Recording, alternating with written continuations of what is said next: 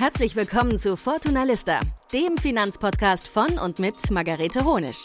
Was du von Branchenkennern, Hidden Champions und den Wirtschaftsprofis von morgen lernen kannst, hier ist der Deep Dive in die Finanzwelt. Risikohinweis.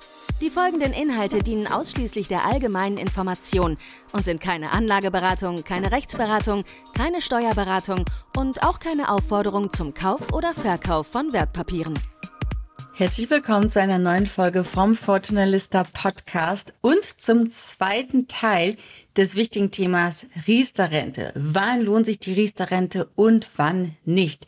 Dazu habe ich mit dem Experten der Verbraucherzentrale Bayern, Merten Larisch, gesprochen. Und in diesem zweiten Teil haben wir auch noch fünf Fälle mitgenommen, die ihr mir zugeschickt habt, auf die Herr Larisch auch konkret eingegangen ist und gesagt hat, was sollte man in diesem Fall tun. Ich habe in dem Gespräch wirklich so viel gelernt, deswegen wünsche ich euch auch jetzt ganz viel Spaß und viele Erkenntnisse in diesem zweiten Teil, wo es darum geht, lohnt sich die Riester-Rente oder nicht. Da können wir auch gerne drauf eingehen, weil grundsätzlich, wenn man das ja jetzt hört, ich kann damit den Zins sozusagen mindern. Und wir haben ja jetzt gesehen, seit Anfang des Jahres hat sich da ja einiges getan, vor allem in den letzten zwei Jahren.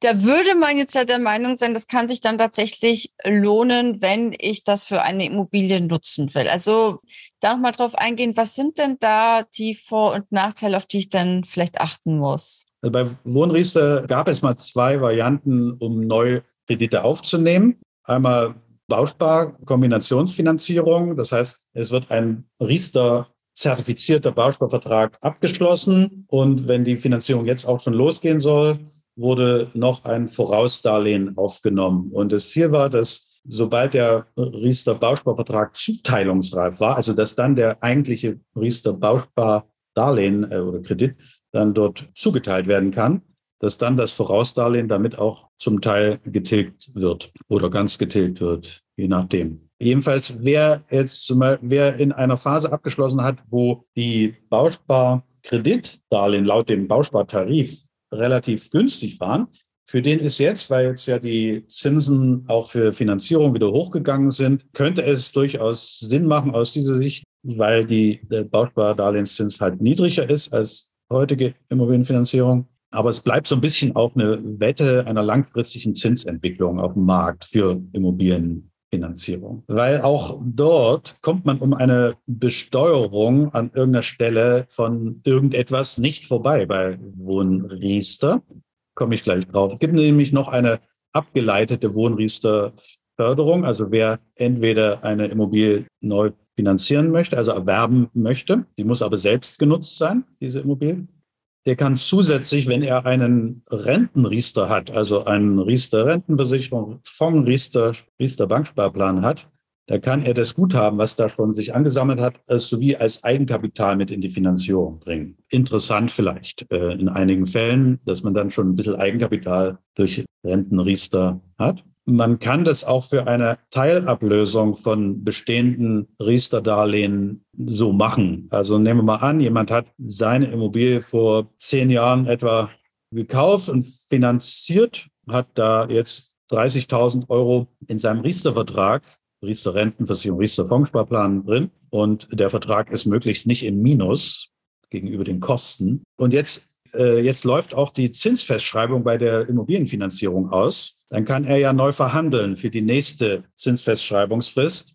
Fünf Jahre, zehn Jahre, 15 Jahre, 20 Jahre, wie auch immer. Und da kann er dann als, da kann er auch Sondertilgen. Dann hat er das Recht auch zu Sondertilgen. Da könnte er auch eben einen bestehenden Riester, ein bestehendes Riesterguthaben aus einer Rentenversicherung oder Co. mit dazu verwenden. Entscheidend ist immer, dass dieses Darlehen auch wirklich für den Ersterwerb einer selbstgenutzten Immobilie war. Das ist immer die, die Regel Nummer eins bei Wohnriester.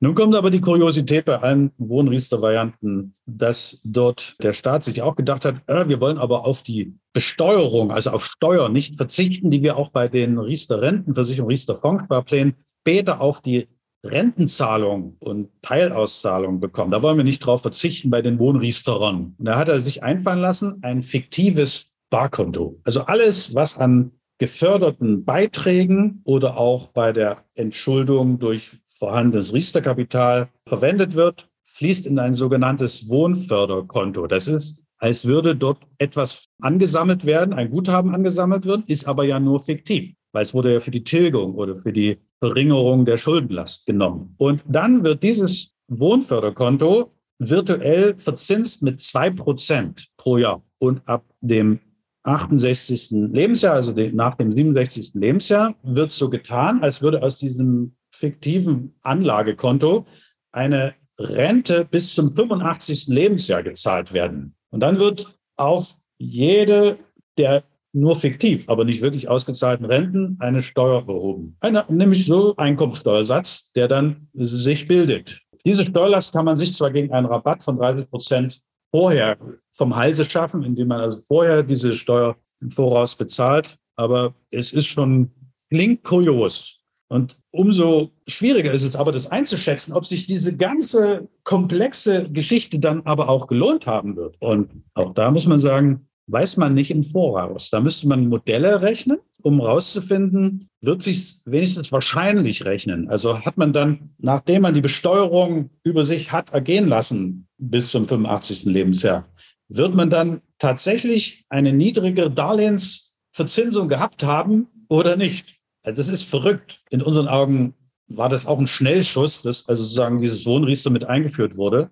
und war guter Lobbyarbeit zu verdanken der Bausparkassenverbände. Manchmal lohnt sich, aber es ist schwer herauszufinden, wann. Also ich stelle mir das vor allem tatsächlich für Privatpersonen auch extrem schwierig vor, wenn man so einen Vertrag zu Hause hat, da überhaupt durchzublicken, ist das jetzt was oder nicht? Und da bieten Sie ja zum Glück auch die Möglichkeit an, in den jeweiligen Zentralstellen, dass man ja auch zu Ihnen kommen kann und sich das individuell auch anschauen, überprüfen lassen kann. Was würden Sie denn den Personen empfehlen, die vielleicht auch zu Ihnen kommen und wo man merkt, okay, dieser Vertrag, das ist einfach nichts, das lohnt sich nicht. Soll man dann einfach direkt kündigen und schauen, dass man da ganz schnell rauskommt oder was empfehlen Sie in so einem Fall? Ja, es gibt da verschiedene Situationen, wo dann darüber befunden werden muss. Also wir gehen mal erstmal von dem positiven Fall aus, dass der Anteil der Förderung extrem hoch war von dem Guthaben, was sich gebildet hat. Das kann man an der Bescheinigung, die man jedes Jahr bekommt, so eine amtliche Bescheinigung nach Paragraph 92 vom Einkommensteuergesetz, das ist so eine tabellarische Form.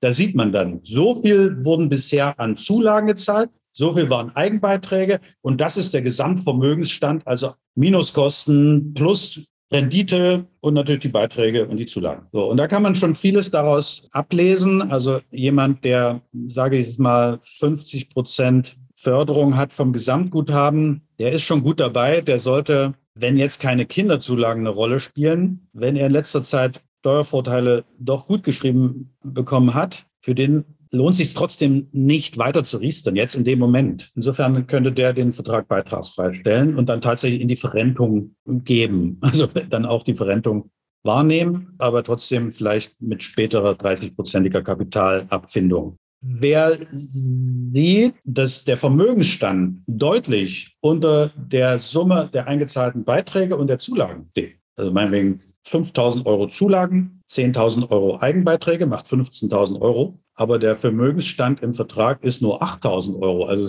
Verlust 7.000, habe ich gerade letztens wieder einen Vertrag gesehen. Der sollte den Vertrag sofort beitragsfrei stellen und dann sollte der Riester-Anbieter diese Nominalwertgarantie zu Rentenbeginn auch sicherstellen. Man mhm. wird zwar dann trotzdem nur mit 0% Rendite rausgehen, was gegenüber der Inflation eigentlich Horror ist, aber der jetzige Stand ist eben nur, mir gehören nur 7.000 Euro oder 8.000 Euro auch wenn 15.000 insgesamt Eigenbeiträge und Zulagen eingezahlt wurden. Mir gehören aber jetzt noch diese geringere Summe. Davon muss ich jetzt nochmal neu denken. Mhm. Und da mhm. ist dann sozusagen die Auffüllung wieder bis zum 100 Prozent Beitrag. Dann schon eine schöne Rendite. Hm, leider. Und dann haben wir aber die Fälle auch, wo klar ist, es hat sich nicht gelohnt. Der Riester-Vertrag ist aber relativ normal gelaufen mit brauchbarer Rendite. Dort müsste man sehen, ist es ein Uraltvertrag mit sehr guter Rendite, also hoher Garantieverzinsung oder die Fonds haben einen guten Job gemacht. Es lohnt sich vielleicht weiter sich die Förderung zu borgen, auch wenn sich die Förderung nicht lohnen würde, wenn ich die Rente später nehme. Es wird jetzt komplex, ne? aber ich muss es erstmal so sagen, dass man dann doch nach dem 60. oder 62. Lebensjahr, je nachdem, wann man den Vertrag begonnen hat, vor 2012 60. ab 2012 Neuabschluss 62 Lebensjahr, den Vertrag dann zu einem steuergünstigen Moment kündigt. Förderschädlich kündigt. Klingt schlimm, hätte aber eigentlich nur die Folge, dass man die geborgte Förderung wie ein zinsloser Kredit zurückzahlt an den Staat, aber die Verzinsung auf diesen geborgten Kredit und natürlich die Verzinsung auch auf das selbst eingezahlte behalten darf, auch wenn es dann noch eine übersichtliche Besteuerung unterliegt. Klingt also schlimmer, als es ist, dieses Wort förderschädliche Kündigung. Sie merken schon, es gibt da viele Fälle, da kommt es wirklich darauf an, das individuell zu betrachten, zu bewerten. Leider ist in Beratungen nicht die Zeit, detailliert eine Modellrechnung anzustellen, sondern da kann man dann nur erstmal pauschale Einschätzungen abgeben, je nach dieser grundsätzlichen Situation, wie viel Geld ist im Vertrag, wie viel Geld wurde davon selber aufgewendet, hat der Vertrag sich gut entwickelt von der Rendite oder war er vollkommen überteuert. Und wer das genau wissen will, der müsste sich theoretisch an Finanzmathematiker, an eine Kanzlei, die sowas macht, wenden oder selber irgendwie mit Taschenrechner und einem Zinsberechnungsprogramm das durchgehen. Theoretisch müsste noch zum Steuerberater gehen. Also schade, dass der Gesetzgeber das so kompliziert insgesamt macht, dass die Bevölkerung, für die die Riester-Rente sein sollte, dass das nicht so transparent ist. Es gibt ganz wenige Verträge, wo wir auch sagen müssen, ah, sofort kündigen. Zum Beispiel, wenn neu abgeschlossen ist, eine horrende Abschlusskostenprovision und äh, Quote da ist, sagen, nee, sofort kündigen. Äh, für Sie lohnt sich das Riester nicht, der Vertrag ist blöd. Also und komme ich dann einfach so raus, wenn ich äh, das direkt abgeschlossen habe? An also kündigen kann man eigentlich relativ gefahrlos. Natürlich im Wohnriester-Bereich, wenn da eine Finanzierung, das in der Finanzierung mit integriert ist, geht es nicht, selbst wenn es vielleicht gänge, wäre es Harigiri, dann die Finan Gesamtfinanzierung aufs Spiel zu setzen, sondern bei den Rentenvarianten. Dort kommt man relativ gefahrlos raus. Also spätestens nach einem vollen Kalendervierteljahr. Eine Variante, die im Einzelfall mal greifen kann, wie man da gut rauskommt. Das ist vor allem dann der Sinn sinnvoll, wenn es hohe Kosten, der Vertrag hohe Kosten hat. Für zumindest Verträge, die bis 2007, Ende 2007 abgeschlossen wurden, könnte geschaut werden, ob die Widerrufs- oder Widerspruchsbelehrung bei Abschluss eventuell fehlerhaft also formuliert war oder dargestellt war, ohne warnende, optisch warnende Funktion, dass man noch 30 Tage zum Widerruf hat. Und dann könnte man eventuell den Vertrag rückabwickeln. Aber auch dort braucht es dann filigrane Betrachtung eines Juristen und eines Kaufmanns, um zu sagen, ja, da hat man dann einen Vorteil, dass man nämlich alle Kosten wiederkriegt. Aber es kann auch sein, dass man bestimmte Nachteile schon hat, weil vielleicht der Vertrag, falls ein Fondsvertrag ist, gerade deutlich im Minus steckt. Allerdings geht das sowieso nur bei den Versicherungsvarianten.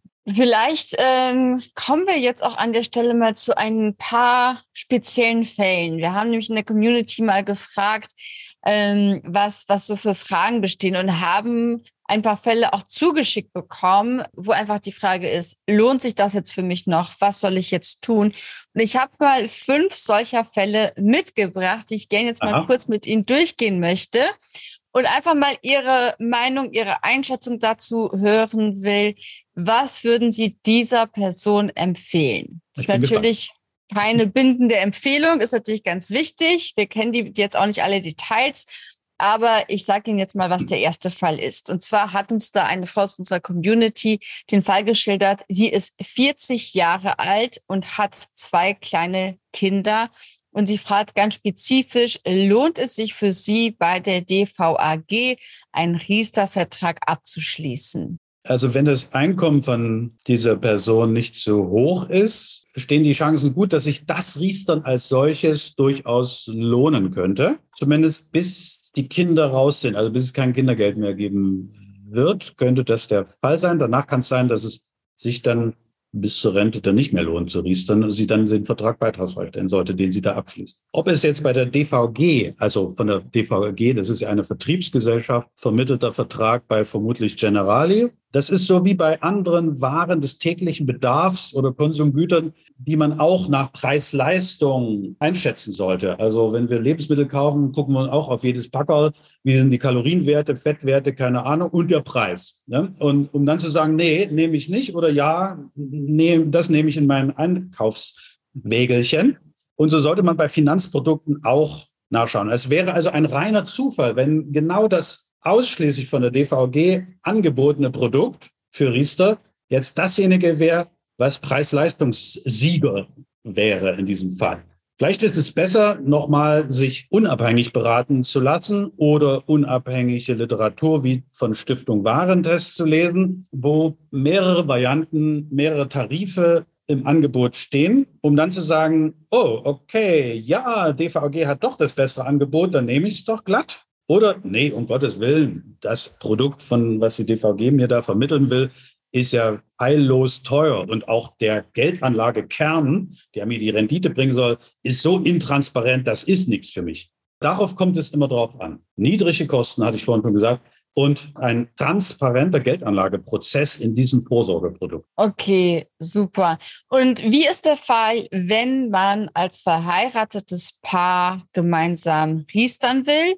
Man hat keine Kinder und ein ähnlich hohes Einkommen. Was würden Sie da empfehlen? Ich gehe davon aus, dass beide direkt Riester-förderfähig sind. Das heißt, in der gesetzlichen Rentenversicherung pflichtversichert sind oder halt Beamte sind. Sie dürften nicht selbstständig sein ohne Versicherungspflicht oder in, in einem berufsständischen Versorgungswerk dürften sie auch nicht pflichtversichert sein, dann wären sie nicht Riester-förderfähig. Aber ansonsten, also gemeinsam Riestern geht sowieso nicht. Jeder kann nur einen eigenen Vertrag abschließen. Aber nach Lage der Dinge würde es sich für beide nicht lohnen, zu riestern. Eine Nettoaufwands- und Nettoleistungsberechnung würde zu der Lösung kommen oder zu dem Ergebnis kommen, dass vermutlich mit dem 95. Lebensjahr bestimmt noch 30 bis 40 Prozent des Kapitals in dem Topf wären und nicht ausgezahlt wären. Das ist nur ein ganz kleiner Bruchteil der Bevölkerung, der tatsächlich 95 wird. Wir wissen die Lebenserwartung laut Statistik. Das ist eine Wette auf eine lange Lebenserwartung mit Verlust von absolutem Kapital, von absolutem Vorsorgekapital. Selbst wenn Vertreter der Versicherungswirtschaft immer sagen, nee, eine Rentenversicherung, also auch Riester-Rentenversicherung, das ist ja eher eine Versicherung gegen langes Leben, dass man dann auch noch Geld hat. Nee, ist aber der falsche Ansatz, wie das umgesetzt wird mit einer Rentenversicherung auf Kapitalbasis, sondern besser wäre es wie bei einer Risikolebensversicherung, die ja bei frühzeitigem Tod aufgrund nur von Risikobeiträgen und kein Sparanteilen, die man damit reinsteckt, eine Leistung auszahlt. So müsste es auch eine Versicherung geben, die gibt es aber noch nicht, die eine Risikorentenversicherung darstellt. Dass gesagt wird, okay, zahle nicht 300 Euro in eine Rentenversicherung, sondern nur 20 Euro in eine Rentenversicherung, die aber auch erst ab dem 95. Lebensjahr oder 90. Lebensjahr, keine Ahnung, greift und dann, wenn ich so alt werden würde, bis zu meinem Lebensalter mir auch eine Rente von 2000 Euro zahlt. Ist jetzt nur mal so ein Beispiel.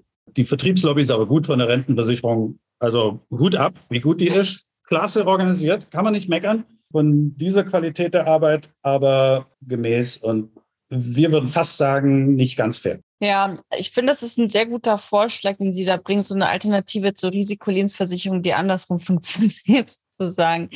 Wie sieht es denn aus, wenn ich seit 2011 riestere und meine Dynamik wurde voriges Jahr eingefroren? Ich bin 43 Jahre alt. Was würden Sie da sagen? Was würden Sie da empfehlen? Mich erstaunt, dass äh, jemand sich darauf eingelassen hat, jemals eine Dynamik, also eine Beitrags- und Leistungsdynamik zu vereinbaren bei einem Riester-Vertrag. Weil, wie wir, wie schon ja erläutert wurde, bekommt man ja die staatliche Förderung, also die Zulagen, dann, wenn man einen ganz speziellen Prozentsatz, vier Prozent vom Vorjahreseinkommen reinzahlt. Nicht mehr und nicht weniger. Wenn es aber mehr ist, wenn man also plötzlich durch die Dynamikerhöhung dann mehr einzahlt, als die vier Prozent eigentlich ausmachen vom Vorjahreseinkommen, dann hat man ja einen Teil, der wird nicht gefördert. Vielleicht kriegt man zwar dafür steuerliche Vorteile zurückerstattet, wo ich vorhin sagte, überall, wo eine steuerliche Rückerstattung ist, für den lohnt sich das Riestern grundsätzlich eigentlich nicht.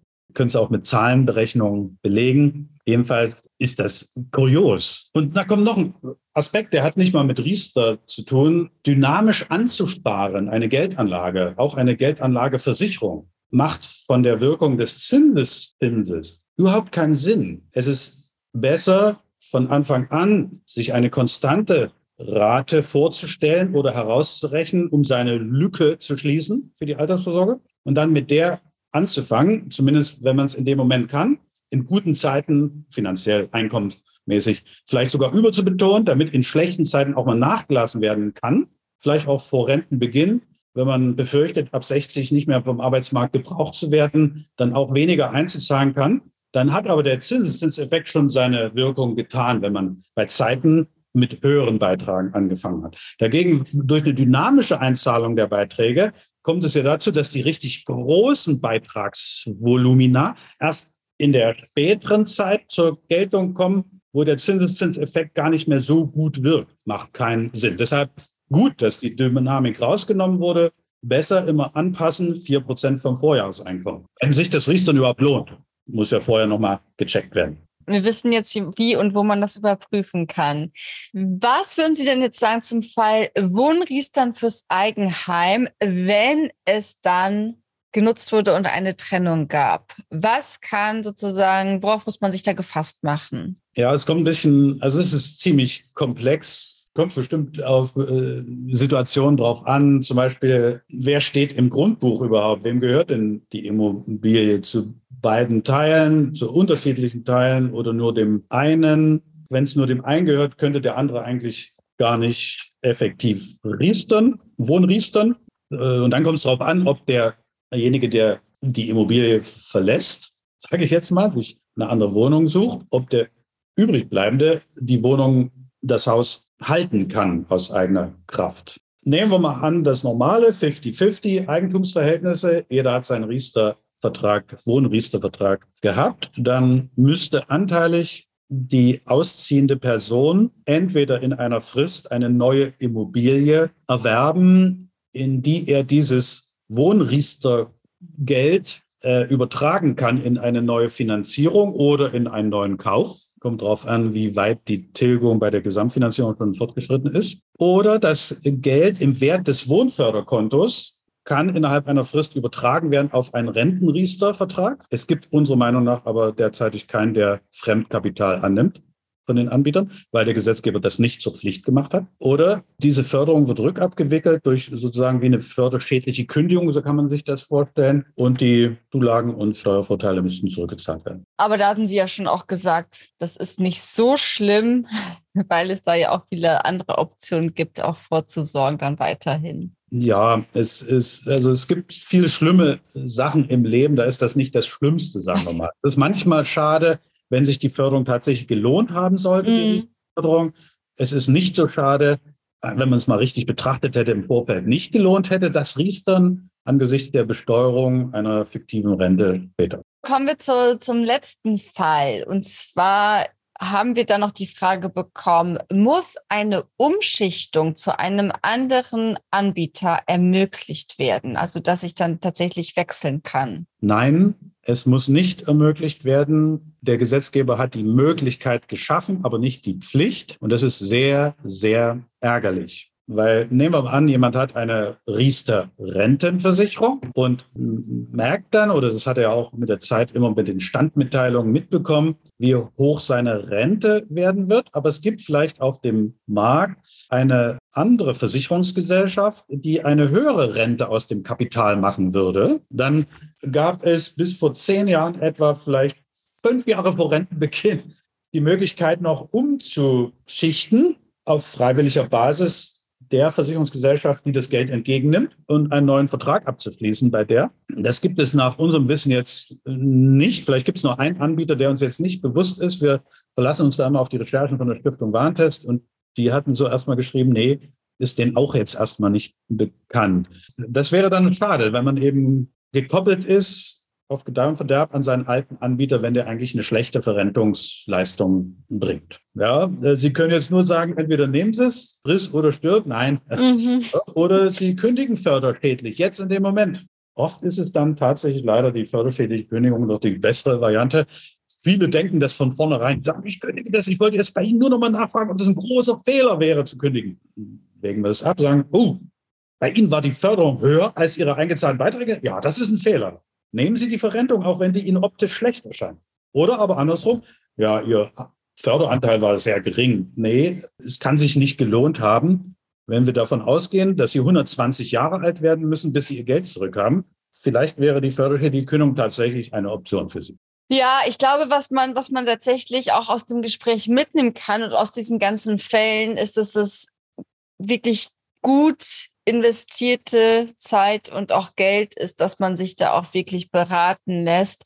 Weil, wie man sieht, es gibt ja tatsächlich viele Dinge, auf die man achten muss. Diese Verträge sind sehr komplex und kompliziert. Und es ist schade, dass man da als Privatperson eigentlich kaum eine Möglichkeit hat, durchzublicken. Deswegen umso besser, dass sie so etwas anbieten. Vielleicht noch äh, eine Sache, die mich interessieren würde, weil jetzt haben Sie gerade schon so einen Fall geschildert. Gibt es denn irgendetwas, was Ihnen einfällt, was wirklich auch etwas das Kurioseste ist, was Ihnen in Ihrer Zeit untergekommen ist, dass Sie irgendeinen Vertrag gesehen haben, irgendeinen Fall, wo Sie, sich, wo Sie sich gedacht haben, okay, das ist wirklich sehr außergewöhnlich, der in Erinnerung geblieben ist? Ja, das Kuriose ist eher in der Produktwelt zu suchen. Es gab ja halt mal einen Anbieter, der sogar, was begrüßenswert war, ein Riester-Fondssparplan auf ETF-Basis angeboten hatte. Und dort stand in den kleingedruckten Bedingungen drin, dass an sich das bewirtschaftete Portfolio aus ETFs, was sehr gut aussah, muss man schon sagen, dass das mit zunehmendem Alter immer mehr in Renten-ETFs, also Anleihen-ETFs umgeschichtet wird. Alles okay. Ähm, es hatte auch eine gute Teillösung, dass man schon seinen Rentenfaktor, also wie viel Rente man pro eine bestimmte Kapitaleinheit bekommt, schon garantiert wurde bei Vertragsabschluss. Das war vorbildlich, muss ich sagen. Und die Rentenfaktoren waren, naja, naja im Rahmen der Möglichkeiten. Auch da gilt, äh, lohnt sich das Riester überhaupt? Aber naja, und dann kam in der Corona-Zeit der Kursabsturz, so ab März 2020, der ja bis zum Ende 2020 eigentlich schon wieder ausgebügelt war. Und die Aktienkurse sind aber um 30, 35 Prozent in der Spitze nach unten gegangen. Und da hat diese Gesellschaft auch, äh, da hat die alle ETFs aus dem Rennen genommen und umgeschichtet auf irgendein Konto, was nicht näher bezeichnet wurde, aber war nichts mehr, nicht mal mehr in Anleihen-ETFs. Das ist wirklich so kurios, weil, äh, glaube ich, laut den kleingedruckten Bedingungen stand nirgends drin, dass das auf ein Konto aus Wertpapieren zwischengeparkt werden darf in so einer Situation. Mhm. Ich meine, schlimm wäre es schon gewesen, wenn alles dann an Aktienfonds in ETFs umgeschichtet worden wäre. Das wäre schon schlimm gewesen, aber nee, hier sogar auf ein Normalkonto umsehen. Das Blöde ist, dass die dann das schöne ETF-Portfolio auf nur wenige ETFs beschränkt haben. Ja, die gehen so, aber der Verlust durch diese ganze Umschichtung, also dass alle ETFs verkauft wurden, der ist so kaum, also bei den meisten Vertragskonstellationen nicht mehr auszubügeln bis zu Rentenbeginn. Da wird es spannend, wie diese Bank dann die Nominalwertgarantie dann sicherstellen wird. Das kommt aber immer darauf an, wann ist der Kunde, die Kundin eingestiegen, damit solche Effekte passieren oder nicht. Äh, wer schon viel drin hatte, wurde böse bestraft. Wer gerade erst kurz davor angefangen hatte, für den ist das vielleicht noch ein normaler Vertrag, der akzeptabel ist. Okay, und wenn ich jetzt vielleicht ganz zum Schluss noch eine Sache, weil diejenigen, die uns jetzt zugehört haben, werden jetzt sicherlich ihre Riester-Verträge herauskramen wollen und darauf schauen wollen und vielleicht feststellen, dass man das gar nicht so gut versteht.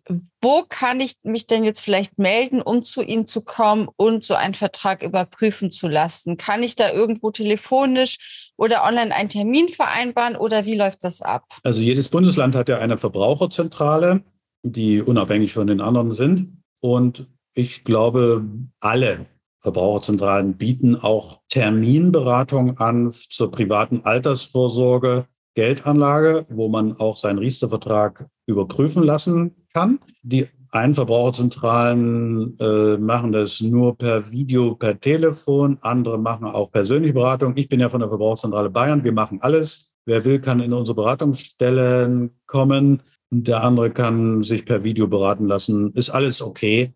Muss er halt ein paar, paar Dokumente hochladen, vielleicht bei einer Videoberatung, bei einer persönlichen Beratung einmal mitbringen und dann wird ihm geholfen. Ansonsten gibt es auch die Welt der Honorarberater, die jetzt mal interessenfrei halt gegen einen Obolus pro Stunde beraten. Natürlich machen das auch äh, Versicherungsmakler, Geldanlagevermittler, die sowas überprüfen, Versicherungsvermittler und auch Bankangestellte.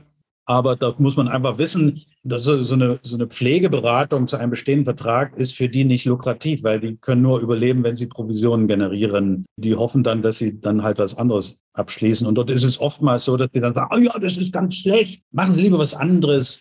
Man könnte auch vielleicht in Unterlagen der Stiftung Warentest blättern oder im Internet da auf der Seite stöbern. Dort gibt es auch immer mal hin, äh, wichtige Hinweise, wie man seinen Vertrag prüfen kann, was so die wichtigsten Merkmale sind, zu erkennen, oh, das ist ja ein schlechter Vertrag oder ja, das geht ganz gut, das Ding weitermachen. Sehr schön. Und viele dieser Merkmale haben wir ja jetzt auch schon kennengelernt.